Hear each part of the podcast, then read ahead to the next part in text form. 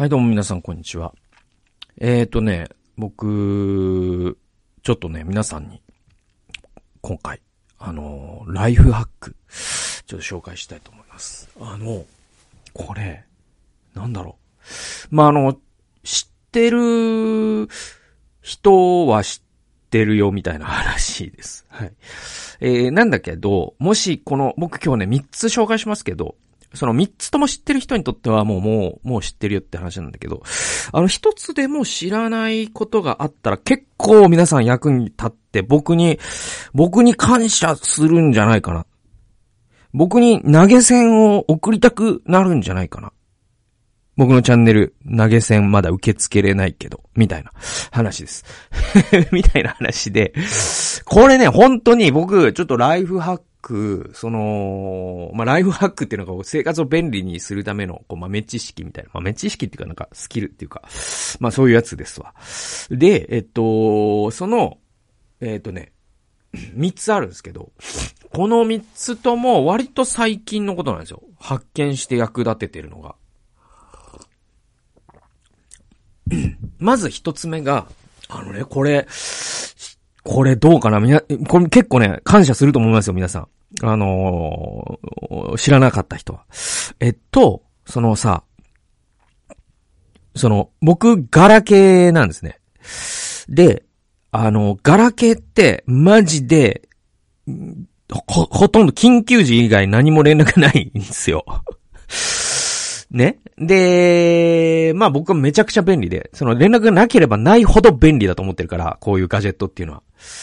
だからもう、なんだったらもうガジェットのない世界に戻りたいわけだから、僕なんて。だから、だから、あの、めちゃくちゃ便利なんですよ。で、んでいて、その、僕がまあタブレットでね、その、スマホ機能やってるんだけど、それの良さは、またその、タブレットで LINE してるから、あんまこう返信できないんだよねっっていうのがもう人々の間で流通してると、まあ楽よ。LINE がほとんど来ないから。で、で、ちょっとそれは、それはちょっと脇に置いといて、あの、それでも時々、その、ガラケーに着信があるわけ。で、それでね、なんか、あの、折り返しちゃう感じってわかります？で、で、そのなんで折り返しちゃうかっていうと、この大抵なんかの営業みたいなやつとか、なんかマンション買いませんかとかさ、なんかそういうやつとか、もう多いじゃないですか。で、あとはその、なんかあれよ、その、ね、今日アマゾンの荷物が、えー、配達しますけど、い、ね、なんか、いいですか？みたいなやつとか、ね、再配達の連絡とか、あの、あとなんだろう、まあ、時々、まあ、引っ越しした時とかは、なんか市役所とかさ、えー、電話会社とか、なんかそういうのとか、あるんだけど、でもなんか、本当に、その、ただただ、なんていうのかな、その、知り合いだと思ってたけど、その人が電話番号を変えたことを知らずに、えー、知り合いから電話があって、この070なんとかってなんだろうな、みたいな。ね。で、これ無視した場合、本当に知り合いが電話番号変えてた場合、やっぱ折り返さないっていうのはちょっと無視になっちゃうし、一応折り返そうか、みたいに。折り返したら、あの、名古屋の一等地にいいマンションがありましてみたいな話が始まって、ちょっと今電車待ってるんでごめんなさい、ブツみたいな。なんかその感じってあるじゃないですか。で、あの、その感じが僕、本当結構僕、めんどくさいんですよ。うん。で、めんどくさくて、んーとね、最近、その見つけた僕のライフハック、すごい、まあもうもうやってる人はやってるんだけど、なんかその、かかってきたね、電話番号を Google 検索バーに入れてみてください。そうすると、なんか、なんとかかんとかっていうサイトがあって、それで、なんかね、あの、そうすると、これは、あの、ここにある番号で、えー、そして、えっ、と、なんか、営業ですよ、みたいな口コミが出てんのよ。これは営業ですよ、みたいな人ことを、その口コミの人が教えてくれるサイトがあるんですよ。で、そしたら、それは折り返さないでいいってことだし。で、またその、場合によっちゃなんか、これは市役所だってことが分かったりもするし。でもめちゃくちゃ良くて。で、これは、あれ、あの、アマゾンの配達ですよとかも教えてくれるんですよ。だからなんかね、あのサイト使うようになって、すごい折り返しがめちゃくちゃ便利になったんですよね。これね、結構、日常のストレスを僕一個減らしてくれて、あのね、これ、なんだろう、なんとなくやってみたら、そういうサイサイトっていうのかな？まあ、一番にとにかく出てくるから、ね、電話番号を Google 検索バーに、とにかく任意の電話番号っていうか、その、かかってきた、そういうやつを入れたら、なんかそれの口コミみたいのがあって、電話番号なんか検索なんとかみたいな。で、そこに口コミの人が書くんですよ。これは営業でしたよ、みたいなこと。なんかそれね、すごいいいっすよ。はい。えー、2番目いきます。2番目はね、これね、あの、僕、その、天気予報ね。えっと、これもちょっとサイト名は あれなんだけど、あのね、その過去の、なんていうのかな、これ気象庁とかじゃなかった気がするんだけどな、わ忘れたけど。えっと、でも、あのデータはも、気象庁にビッグデータがあるじゃないですか。で、それを、そのまとめて、なんていうのかな、あと、過去30年とか40年とかのその日、例えば、えー、っと、6月5日の過去30年、40年の天気を全部並べるじゃないですか。そうすると、50%が晴れで50%が曇りですとか、ね、70%雨で30%曇りですとかっていうことが出るじゃないですか。で、それが一覧で見れるサイトっていうのがあるんですよ。で、これ、かなり正確なんですよ。だから、なんか、あ、来週の天気どうなるかなとか、まあ、それぐらいだったらまあまあ、その天気予報を見ればいいんだけど、その、じゃあ、旅行の日程を決めるときに、その7月の第1週にするか2週にするか、どっちの週末がいいかな、みたいなことを考えるときに、この、過去40年の、その、天気を累計したら40%晴れますよとか、30%晴れますよとかっていうのってかなり正確な予想変数なんですよ。で、えっと、っていうのは、っていうのは、基本的に地球の時点って1年で1回だし、日本の地形って変わらないから、その任意の1日の天気って相当似るんですよね。で、例えば考えてほしいんだけど、えっと、東京に住んでる人、過去、ね、自分が生まれてから1月1日が雨だった日ってあります？僕記憶する限りないの。で、1月1日って最も晴れやすい日なんだって。その天気予報のね、過去の。だから、相当当たるんですよ、これ。だから、だから1ヶ月後の天気予報をなんか変に調べるよりも正確なんですよ。だから、僕結構、その、去年の、その自分の夏休み、家族の夏休みで、えっと、ある、その、時にね、6月の後半だったと思うんだけど、えっと、まあまあ、あの、出かけたんですよ。箱根の方に出かけたんですね。で、その4日間のうち、まあ、梅雨時期だけど、まあ、1日ぐらいは晴れるか、みたいな、ね、感じで見てたら、もう全部雨。もう、しかも大雨だったんですよ。で、なんかもうちょっと災害レベルの大雨で、結構散々な目にあって。で、えっと、で、その時に僕ほんと痛い目を見たから調べたのよ。そしたら、そのね、えっとね、実はね、僕ら6月が梅雨って思ってるじゃないですか。だけど、そのさ、さっきのね、サイトにたどり着いたところ、やっぱね、6月後半っていうのは相当この40年かけても、やっぱ雨の日がほとんどなんですね。40年間の、ちょ、例えばじゃあ6月27日。これもう9割雨みたいになってるわけ。で、じゃあ6月前半どうでしょうってなったら、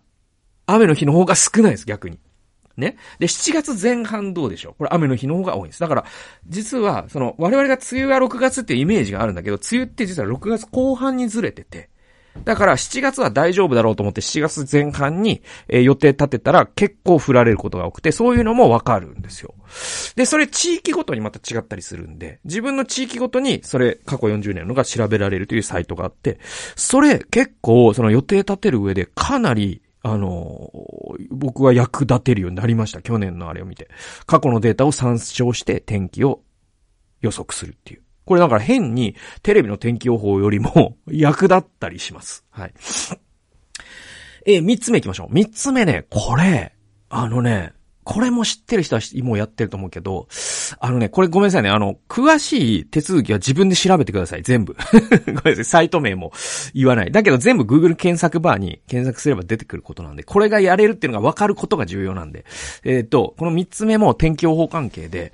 あの、Google カレンダー使ってらっしゃる方って、まあ、あの、これ聞いてらっしゃる方、まあ、半分、半分はいかないか、まあ、どうかな。まあ、あの、多いと思うんです。Google カレンダー使ってる人。で、えっと、僕もこの3、4年とかはもう特に Google カレンダーを使い倒して、で、今もう紙のスケジュール帳、なくなりました、結局。もう紙のスケジュール帳ないっす。だから、僕 Google アカウントが失われたら僕予定わかんない人になっちゃったんですよね。前からそれは怖いなと思って紙もね、バックアップしてたんだけど、もうそれもしなくなっちゃってさ、あんまいいことではないんだけど、でもまあ、便、それぐらい便利だってことでもあって、で、Google カレンダーをそういう風に使ってる人にとっては、ものすごい、これはすごい、えー、っと、そしてまた、それ知らなかった人にとっては結構いい、いいライフハックの一つが、これも今年になって見つけたんだけど、あの、天気予報を